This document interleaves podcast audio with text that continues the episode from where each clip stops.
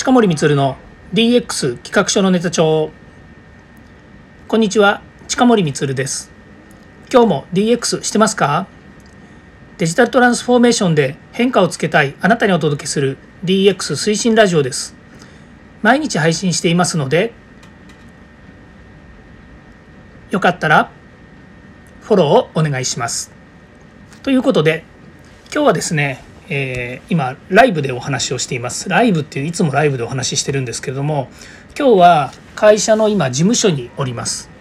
で、えー、今日本来、えー、ん？国民のお休みなんですかね、え、なぜかお休みになっているんですけれども、え今日ですね会社に来まして、えこれからですねこれからというのは、え9月10月11月12月12月までですね続くえー、製造業のですね DX や IoT、AI こういったですねスキルアップの研修がずっと続きますのでそれでですね、いろいろ準備をするのに会社に来ています。で、え、まあ、今ですね製造業に聞くっていう話をしたんですけれども実際製造業の現場でどんなことをやっているのかっていうですね、まあ、その辺りをですね少しお話ししながら、えー、私のね会社がどんな研修をやってるのかっていうのをですね、えー、まあ、参考までにお知らせしたいなというふうに思っています。で詳細の方にですね、えどこの団体で行う研修なのかっていうのはですねリンク貼っておきますので是非見ていただければと思うんですけども AI、IoT 人材の育成講座というのを実際にはやるんですね。でこの講座なんですけれどもえー、もうすでにですね過去3年4年かな、えーま、足掛け5年ぐらいですねもうやっています。で、えー、最初はですね4日間コースとか5日間コースっていうのをやってたんですけども最近はですねもう18日間コースとか、えー、今回もですね15日間コースっていうのを、えー、請け負ってやるんですけれども全部オンラインなんですよね。今までは教室に集まって、まあ、それでも人数最大30人ぐらいのえーと、学習なんですけれども、え教室に集まってですねそこでえいろいろ、えー、そうですね IoT の製品を組み立てたりそれからパソコンを使ってデータ分析をするためにですねいろいろツールを動かしたりと。で最後はですねロボットアームをですね使ってまあ、いわゆる製造業ですから、え部品のですね仕分けですね、え部品の仕分けって言ってるのは、え部品が不良品であれば右に置く。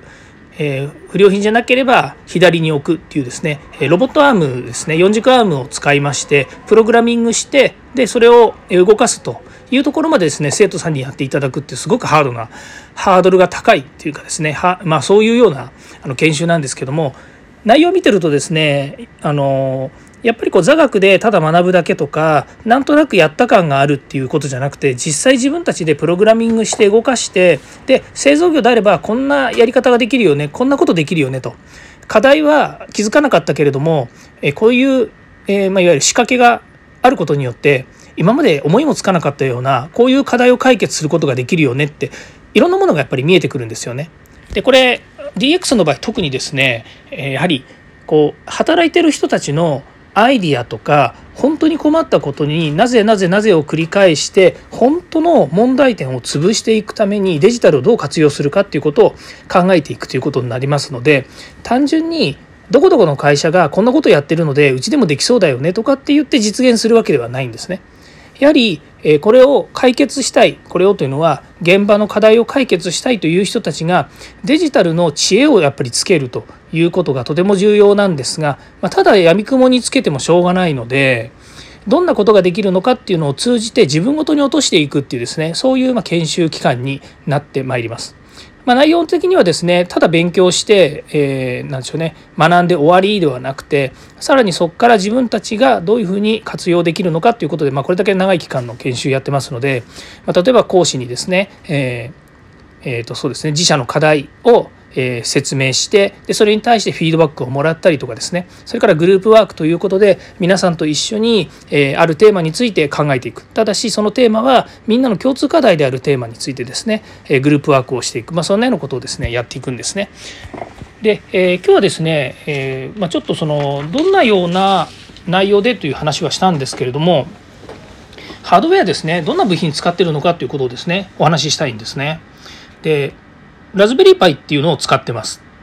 もう身も蓋もないですよね。何ですか、そのラズベリーパイはっていうと、これはですね、ラズベリーパイというですね、OS ですね、パソコンが載っている、えー、コンピューターのちっちゃいやつです。ちっちゃいといってもですね、普通皆さんが持ってるノートパソコンとか会社のパソコンの、えー、機能のほぼ、えー、ほぼほぼ全ての部分はこのコンピューターちっちゃいボードほんと手のひらサイズですよねこれに載ってるんですねでその中にえラズベリーパイというですね、えー、OS が載っているボードコンピューターなんですけれども、まあ、これにですねこのあの手のひらサイズのコンピューターなので当然キーボードとかマウスとかはついていません。モニターもついていません。ですので言ってみたらそのデスクトップ型の本体がちっちゃくなったようなものだというふうに考えてもらった方がいいですね。ですからそれにいろいろですね、えー、キーボードマウスそれからモニターこういったものをくっつけるとですね普通のパソコンとして使えるようになります。ただし普通のパソコンといっても載ってる OS が、えー、ラズベリーパイ用の OS なんですね。なのであのその OS が載ってる以上例えば皆さんが今お使いになっている Windows の OS とかそれから Mac に載っている iOS とかこういうものとは違いますのでアプリケーションですね動くアプリケーションが違いますなのでそうですね皆さんがお使いである Windows または Mac で使えているアプリケーションがすぐそのまま右左で動きますよっていうわけにもやっぱりいかないのである意味で言うと専用の、えー、コンピューターというふうになってしまうかもしれないですね。ちょっとそれは置いといてですね。で、そのコンピューターですね、まあ、使い方、使い勝手はですね、大体 Windows とか Mac とかとほとんど一緒で、もう UI がサクサクこう、えー、動いてですね、ウィンドウから選んで何かこう、アプリケーションを動かしたりとかってするので、そんなに難しくないんですね。で、まあ、そのラズベリーパイに、まあ、いろいろ拡張ボードですね、えー、いわゆるその基板というやつですけれども、こういったものをですね、線をつないで延長させて、で、そこに、えー、光センサーとかですね、温湿度センサーですねそれから超音波距離センサーとかマイクロサーブとかですねこういったいろんなものをくっつけます。まあ、そのうちの一つにカメラモジュールっていうですね、まあ、カメラですね。普通な、普通って言ったらまた怒られちゃいますけど、えっ、ー、と、携帯電話とかですとカメラついてますよね。まあ、こういうようにパソコンに OS が載っているので、でその OS で、えー、ま動かせるものの一つとしてカメラがあります。なのでこのカメラをくっつけてですねカメラといっても本当になんだレンズに、えーと、基板がくっついて、えー、フラットケーブルっていうですね15本ぐらいの線が一束になったようなケーブルを、えー、このラズベリーパイにですねぶっ刺してですねで、えー、カメラでこういろいろこう動画を撮ったりとかですね写真を撮ったりするんですね。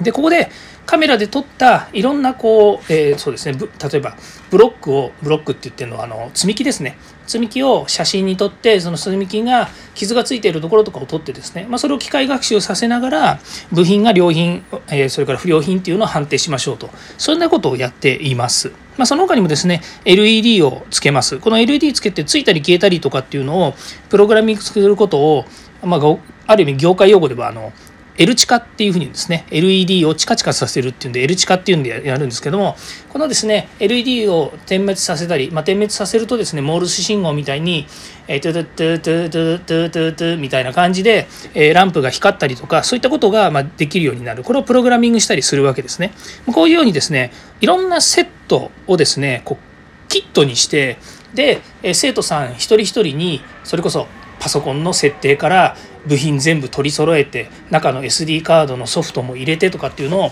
キッティングするっていうんですけれどもセットしてでご自宅に送ってですね研修をするということになります。まあ、ずっといろんなこと話してますけど、まあ、そういうですね、えー裏方の今仕事を一生懸命コツコツとですねやってる中にですね今日は会社に来て、えー、コンピューターやそれから部品ですねそれから、えー、使う書籍こういったものをですね、えー、宅急便にいっぱい送られてくるのでそれを部品仕分けしたりとかですね人数確認っていうのをやっています。ということで、え、今日はライブ的にですね、まあ、いろんなことをやっているというお話で、え、お話しさせてもらったんですけれども、まあ、今日のですねテーマはですねえっ、と何でしたっけ？えーと、そうですね。製造業に効く現場の DX スキルアップはこのくらいの内容が必要というお話でした、え興味がありましたらですねリンクの方にこちらの研修のですね、えー、募集内容が書いてありますのでぜひご覧ください。はい、えー、ここまで聞いていただきましてありがとうございました。またですね次回も DX に役立つ話題を提供していきます。よかったらいいねやフォローコメントもお願いいたします。はい。近森光でした。ESDX ではまた。